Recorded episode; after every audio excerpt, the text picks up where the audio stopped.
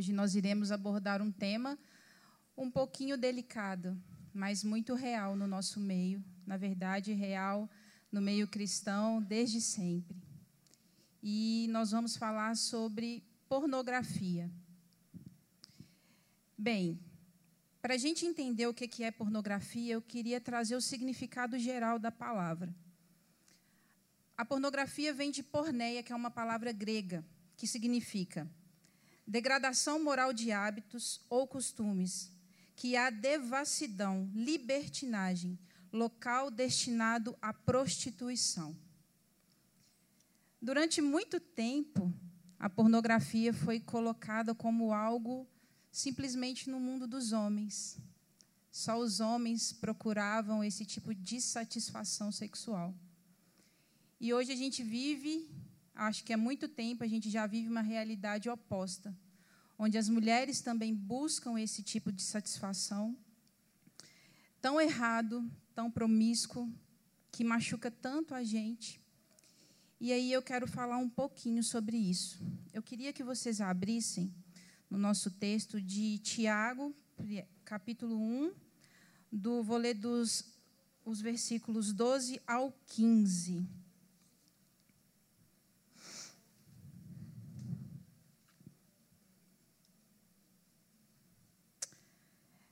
Amém? Lá diz assim: Feliz é aquele que suporta com paciência as provações e tentações porque depois receberá a coroa da vida que Deus prometeu àqueles que amam. E quando vocês forem tentados, não digam: essa tentação vem de Deus, pois Deus nunca é tentado a fazer o mal, e Ele mesmo nunca tenta ninguém. A tentação vem dos nossos próprios desejos, que nos seduzem e nos arrastam. Esses desejos dão a luz ao pecado e quando o pecado se desenvolve plenamente, gera a morte. Bom, o resultado da pornografia sempre será a morte.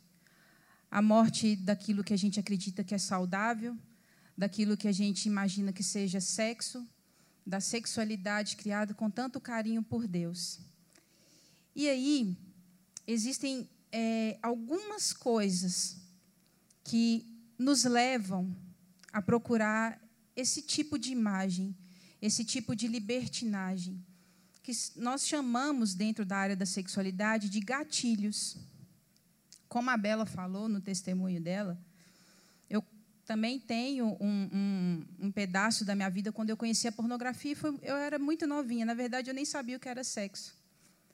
Eu descobri, eu devia ter uns nove anos, oito, nove anos, nas revistas do meu, do meu pai. Na época, né, não tinha acesso tão rápido igual os celulares, mas eram revistas. E eu nem entendia o que era aquilo. Eu achava engraçado as histórias, não tinha maldade. Mas como a Bela disse, a pornografia ela, ela destrói. As imagens ficam na nossa cabeça de uma forma que mesmo que você tente esquecer, é muito difícil. E aí, os gatilhos, eu fui entender o que era gatilho depois já de adulta que são situações, momentos onde a gente está passando talvez um estresse, uma tensão, uma tristeza, algo que você direciona a pornografia como um momento de satisfação. E hoje, com os celulares, eu falo dessa nossa geração, é muito mais fácil a gente ter um acesso sem que ninguém perceba. Só que não é só essa geração. Muitas mulheres, até mais velhas, já conhecem a pornografia, talvez porque o marido quis assistir um filme, porque assistiu uma novela que tinham cenas que induziam a criar fantasias dentro do lado da pornografia, livros com contos eróticos, porque muitas vezes a gente prefere fugir da nossa realidade e a viver algo que a gente esteja no controle. Só que o controle do cristão dentro da área da sexualidade, até mesmo dentro dos prazeres sexuais, eles não estão totalmente no nosso controle. A gente tem que saber que em tudo a gente tem que honrar a Cristo. E a pornografia é como se literalmente a gente tirasse o poder de Deus sobre a nossa sexualidade e falasse: eu estou no controle. Eu crio a fantasia que eu preciso, eu crio a situação que eu desejo e eu vivo isso. Porque a pornografia nada mais é o quê? Porque não é real. Você tem acesso a uma imagem, seja através de novela, da sua imaginação, de um vídeo, de uma foto, que te estimula a ter pensamentos eróticos fora do contexto de realidade. E isso tem destruído milhares e milhares de mulheres que ficam frustradas em seus casamentos, que não sabem se comportar quando descobrem que os filhos têm acesso à pornografia. E aí a gente tem que trazer luz no meio disso, porque a sexualidade ela foi criada com muito amor por Cristo, com muito amor por Deus para a gente viver ela em plenitude, em paz, em satisfação total. Uma vez, quando há um tempo atrás, a Andréa Vargas esteve aqui, ela falou uma frase que eu nunca esqueci. Nunca esqueci. Ela diz assim: Se toda forma de prazer sexual que você teve até hoje foi uma forma que você não pôde glorificar a Deus, então você ainda não conhece o verdadeiro prazer. Então, existe uma, uma mentira instalada na nossa cabeça que é, não tem problema se eu assisto pornografia se eu não estou prejudicando alguém. Porque é aqui, sou crente, não posso fazer sexo antes do casamento, mas a pornografia é algo que só eu cometo. É algo que só eu faço, ninguém está vendo, eu não estou prejudicando ninguém. Só que já existe alguns anos que eu estudo, estou dentro da área da sexualidade e eu posso te falar. Não só uma, mas você prejudica milhares de vidas. O tráfico humano ele é gigantesco. Hoje, eu até anotei um dado aqui, são mais de 27 milhões de pessoas que vivem hoje, na nossa geração, como escravas. E a maior quantidade são de pessoas que são compradas, vendidas e exploradas sexualmente. Isso como mulheres, homens e crianças. A indústria pornográfica é a que mais cresce no mundo, maior do que qualquer outra indústria. Por quê? porque rende muito dinheiro. Só que vidas são destruídas. Crianças nunca saberão o que é ser amadas, o que é brincar. Elas são objetos sexuais desde pequenininhas. Mulheres nunca saberão o que é o amor verdadeiro, o que é o respeito, o que é ter uma família. Muitas nem sobrevivem à exploração sexual. Existe um, um homem, é, ele era na sociedade ele, ele era respeitado. Ele chama Marquês de Sade. E Sade, ele era um imoral assumido. Só que não bastava, ele começou a escrever livros. Isso na prisão, porque Sade foi preso quando ele foi pego abusando de prostitutas, batendo, machucando essas mulheres, e ele foi preso. Só que na prisão ele começou a escrever os contos eróticos que, que ele criava. E ele ficou famoso escrevendo esses livros de dentro da prisão. Porque ele estimulava os homens a pensar em coisas que eles não poderiam fazer com as esposas. Sade defende que o homem, por ele ser mais forte fisicamente do que a mulher, a mulher sempre tem que ser sujeita no sexo a fazer o que os homens querem. Então, assim, ele falava, já que é, fomos criados com essa maior força, então a gente vai aproveitar disso, em todos os sentidos. E Sade, ele defendia, literalmente, que a mulher era simplesmente um objeto para a satisfação sexual do homem. E aí, o sadomasoquismo vem da palavra de Sade, veio dele, porque o machucar a mulher, o sujeitar a mulher, veio das fantasias dele. Olha como uma pessoa trouxe uma destruição gigantesca para uma sociedade. Mas a gente não precisa pensar só em Sade. Se a gente pensar em Sodoma e Gomorra, a gente vai ver que toda a imoralidade sexual já existia desde o Antigo Testamento. Os homens procuravam os prostíbulos porque a mulher era vista como é, procriadora. Mas todas as fantasias sexuais elas eram realizadas com mulheres que eles desvalorizavam. A pornografia ela está ligada diretamente à imagem, aquilo que o seu olho vê e deseja de forma errada. A gente tem exemplos. A mulher de Potifar, quando vê José e deseja ele. Davi, quando vê Betseba, Betseba, Batseba tomando banho e deseja uma mulher comprometida. Tudo que os nossos olhos veem, a gente tem que tomar muito cuidado, muito cuidado. E aí hoje as mamães, eu falo com muito carinho, olhem o que seus filhos é, buscam na internet, pesquise através do celular quais têm sido as buscas, porque é muito sutil. Quando a gente fica cinco minutos num quarto sem ninguém, é o suficiente para a gente ter acesso a algo que vai destruir a sua mente, a sua ideia do que é sexualidade. E Deus criou a sexualidade de uma forma muito bonita para a gente destruir de uma forma tão suja. E aí, quais são alguns gatilhos que eu anotei aqui? Carência, curiosidade, influência do parceiro, vergonha de pedir ajuda, foi uma das coisas que a Bela até comentou no vídeo. A mentira tomar lugar da verdade, eu não prejudico ninguém, só a mim mesma, e frustrações. Esses são uns dos gatilhos que nos faz querer ter curiosidade e interesse em buscar pornografia. Só que, como a Bela disse, como eu vivi, isso é muito fácil de se tornar um vício, porque, de alguma forma, ela traz um prazer. A pornografia sempre vai estar linkada à masturbação. E, a, às vezes, a gente não fala isso, parece que tem medo, mas isso é real. E aí, a gente é, se permite. Uma vez, um pastor falou assim: ninguém se masturba pensando num alface. E isso é verdade. Quantas vezes nos permitimos desejar o homem da, da, de alguém que não nos pertence. Sabe, desejamos o próximo sabendo que ele não é nosso, por causa das nossas fantasias, por causa das nossas frustrações, das nossas carências.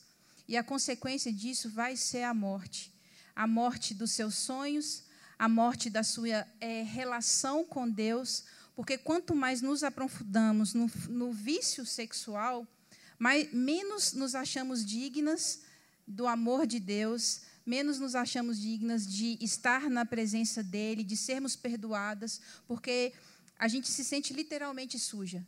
Quando o prazer acaba, você pensa assim, cara, fiz de novo. E já estou na igreja há tanto tempo. E aí eu vou falar o que eu vivi. Eu achava que tudo se resolvia num culto de libertação. Nada contra. Eu achava assim, cara, se isso é demônio, eu vou resolver isso.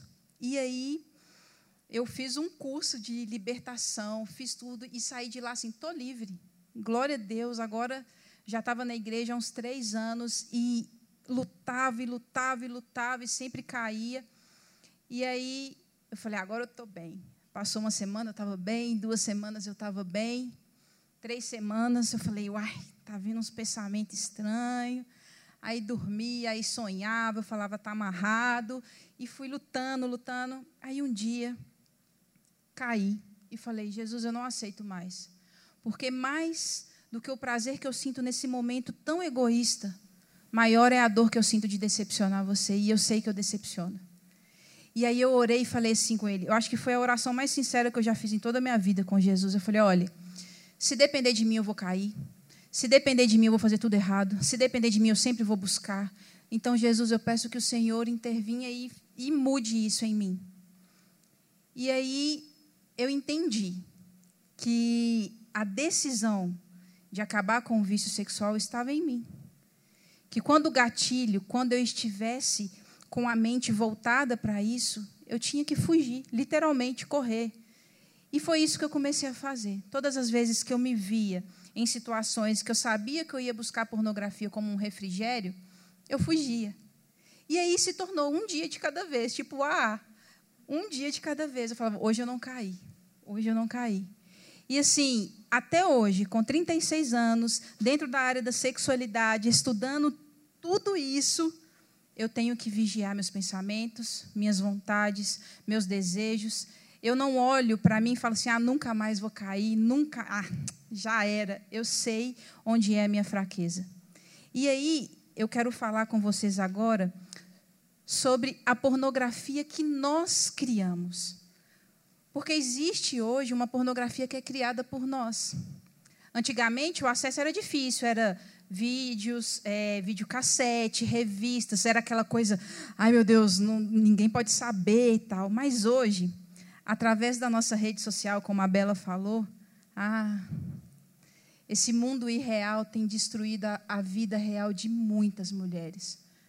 Como eu tenho acompanhado conversas imorais, fotos, nudes, é, personagens criados para satisfação é, egoístas de viver fantasias em algo tão pequenininho assim, olha. E se achar útil e se achar desejada, só que na verdade você está se vendendo, se tornando um objeto. Como Sade já disse lá atrás, você talvez fique revoltada. Não, mas eu, eu não sou essa mulher objeto que Sade falava que o homem, por ser mais forte, pode fazer o que quiser comigo.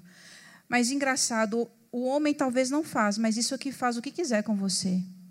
Isso aqui te domina tanto que você esquece o seu valor, você esquece que você é filha de Deus, você esquece que você é amada e se sujeita como aquele cãozinho que come migalhas debaixo da mesa por causa de um minuto de atenção. Isso aqui te adoece, te mata, te afasta de Deus, tira seus sonhos, te frustra e você nem percebe. E nem precisou ser um homem forte para fazer você se sujeitar a isso é escolha sua. São oportunidades que são abertas e você simplesmente cumpre elas. A sensualidade apelativa também é uma forma da gente criar a pornografia. As roupas que mostram o corpo demais, que seduzem demais, que é, mostram demais aquilo que uma vez a pastora Fata falou: tem coisa que é só do seu marido, que é só do seu parceiro. E aí a gente, nessa carência, nessa necessidade de sermos vistas e desejadas por todos, a gente acaba se sujeitando a isso também. E aí, o amor ao próximo, como Jesus nos amou, entra nisso. Se a gente faz o nosso irmão pecar, a responsabilidade é nossa. Se a nossa roupa, a nossa conduta como mulheres tem feito o próximo pecar, a responsabilidade é sua. Então você tem que ter responsabilidade sim, da forma que você se veste. Não estou falando que tem que ser Maria Mijona, Largona, não é isso.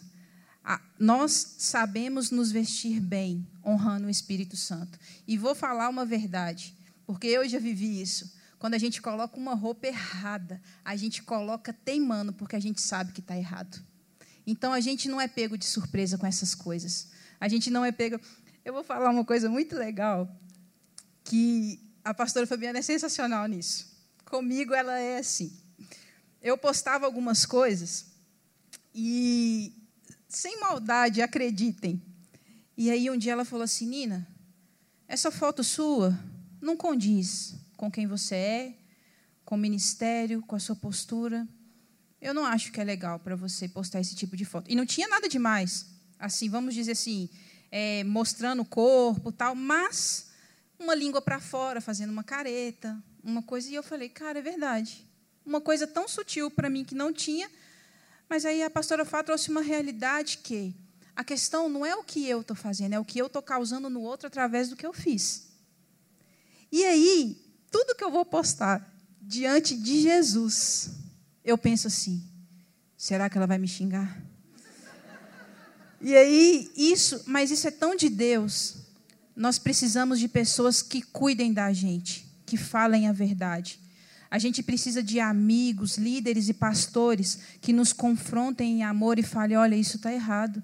Essa postura, essa roupa, esse tipo de foto, esse relacionamento abusivo que você tem vivido não é algo de Deus. E eu tenho isso. E eu vejo através disso o cuidado de Deus. Então, se seus amigos, se seus líderes, seus pastores são coniventes e aceitam tudo que você faz, tem algo errado. Porque a gente não é perfeito, a gente não faz tudo certo. E glória a Deus por aqueles que nos corrigem com amor. E temos também os desejos incabíveis, os desejos incontrolados. Muitas vezes a gente está é, tá tão carente de atenção que a gente quer que todo mundo nos deseje. E aí a gente acaba é, gerando em nossa cabeça, a pornografia gera um distúrbio tão grande que a gente acaba, no nosso meio social, desejando homens até mesmo comprometidos. Não só é, desconhecidos, mas conhecidos. Já teve uma vez um pastor aqui da igreja que falou assim, num culto, e falou assim: ele casado há muitos anos, e uma mulher chegou para ele e falou assim: Olha, Deus me revelou que você é o homem da minha vida, que é com você que eu vou casar. E ele, casado, com filhos, olhou para a mulher e falou: Ué, que, que Deus é esse? Né? E muitas vezes isso é, acontece, é real. A gente vê uma pessoa, em vez da gente simplesmente admirar e ver Deus naquela pessoa, não, a, a gente é, sujeita o nosso sentimento a desejar o que é proibido. O nosso coração, ele é enganoso o tempo todo. Se não é o Espírito Santo em nós trazendo a sabedoria, o discernimento das nossas atitudes, a gente vai fazer tudo errado. E olha como a gente é, vê mulheres feridas, escondidas, por não confessar qualquer pecado dentro da área da sexualidade. Eu sei que é difícil falar. Eu sei que é difícil pedir ajuda. Eu sei, porque eu já vivi isso e na minha época a pornografia era só para homens. O problema era só masculino. Como demorou ter um culto que falasse que a mulher tinha problema com pornografia? E aí, estudando por causa da pandemia, eu vi como aumentou a busca pela pornografia nesse momento de é, distanciamento social. Como as pessoas não souberam lidar com os próprios desejos, medos, rejeições, solidão. E aí acabavam buscando o meio mais fácil de sentir algum tipo de prazer, sem entender que isso era uma mentira. Se você que é casada já viveu algum momento onde o seu marido já teve problema com vício sexual e falou: "Ah, vamos assistir um filme, ah, vamos fazer uma coisa diferente, ah, vamos viver". Você não não precisa fazer isso. Porque o primeiro homem da sua vida não é o seu marido que você tem que sujeitar às vontades, é Deus. E se desagrada a Deus, o seu marido vai ter que entender que não tem o porquê de viver isso. Então, assim, se isso já aconteceu, Cristo ele é suficiente para limpar o seu coração, perdoar se há arrependimento. Agora, se você tem filhos e não tem acompanhado, acompanhe Acompanhe seus filhos, pergunte, não tenha medo de falar de sexualidade, fala do valor do corpo, da, da criação, que não é necessário isso. Eu sei, eu não tive isso, meus pais não falaram de sexualidade comigo. Eu fui aprender da pior forma. E eu falo que se a gente pode falar hoje para os nossos filhos, a gente está privando eles de um sofrimento muito grande, talvez até a morte, porque se torna uma luta diária. Então, que você cuide também. Agora também tem a pornografia que nós sustentamos. A pornografia que nós sustentamos são os sites pornográficos, as séries com conteúdo sexual, filmes romantizados que incentivam o sexo antes do casamento, programas de TV como novelas, filmes. Temos os livros com histórias românticas com conteúdo erótico. Então, assim, isso é a pornografia que a gente sustenta. Todo mundo chega para mim assim, ô Nina, qual série você está assistindo? Eu falo assim, ah, não gosto muito de série. Aí a pessoa fala, ah, não, assiste tal. Aí a minha pergunta é, tem cena de sexo? Tem. Eu falo, ah, não vou ver. Gente, eu tenho 36 anos, eu converti com 24. E todo o meu relacionamento atrás disso, ele não foi cristão. Então eu sei exatamente o que eu vou ver, mas mais do que isso, eu sei exatamente o que minha mente é capaz de criar através do que eu vejo. Então, quando todo mundo fala assim, ah, não, mas é, sabe aquela coisa rapidinha, assim, nem dá para ser, é rapidão. Falei, cara, não vejo. Quando eu estou em casa, vejo um filme que a classificação é 16 anos, eu falo, não vejo. Porque eu sei que classificação de 16 anos hoje, meu Deus, vai mostrar coisas que eu não preciso ver com 36. Então a gente tem que ter discernimento de onde está a nossa fraqueza e não se sujeitar a elas. Não é porque todo mundo está vendo que você tem que ver. Não é porque todo mundo conversa coisas erradas de forma errada no celular que você tem que conversar. Se sua amiga manda nude, seja você aquela a exortar e falar que ela tem valor e não você a copiar a atitude dela.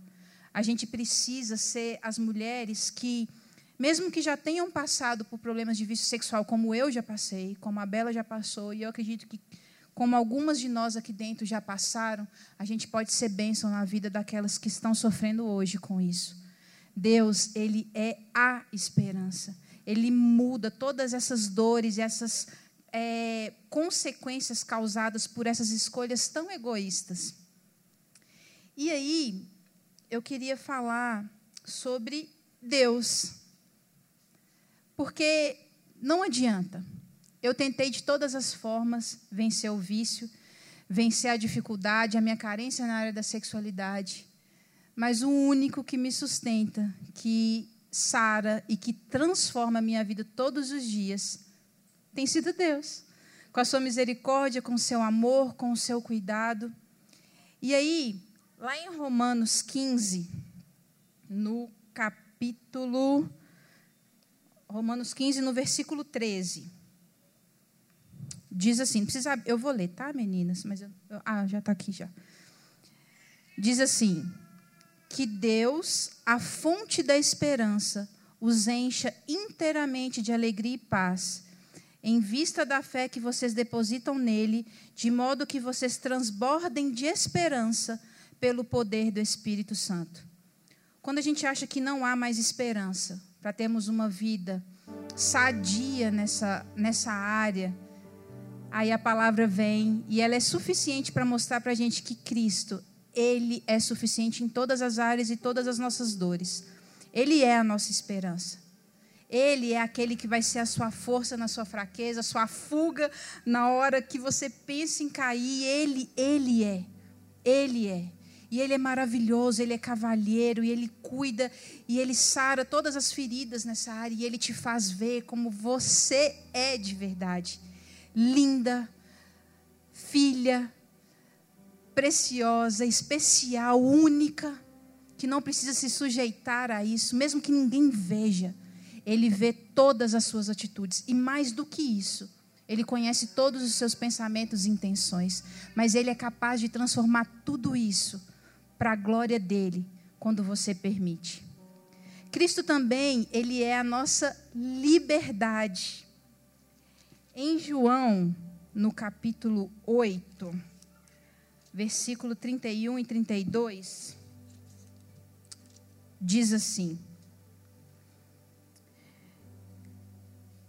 Jesus disse aos judeus que creram nele: Vocês são verdadeiramente meus discípulos. Se permanecerem fiéis aos meus ensinamentos, então conhecerão a verdade e a verdade os libertará. Gente, existe uma verdade que liberta. Não é uma verdade de achismos, não é uma verdade geracional, não é uma verdade midiática, não depende de mídia, mas ela depende de uma vontade sua, de aceitar que Ele seja essa verdade que liberta.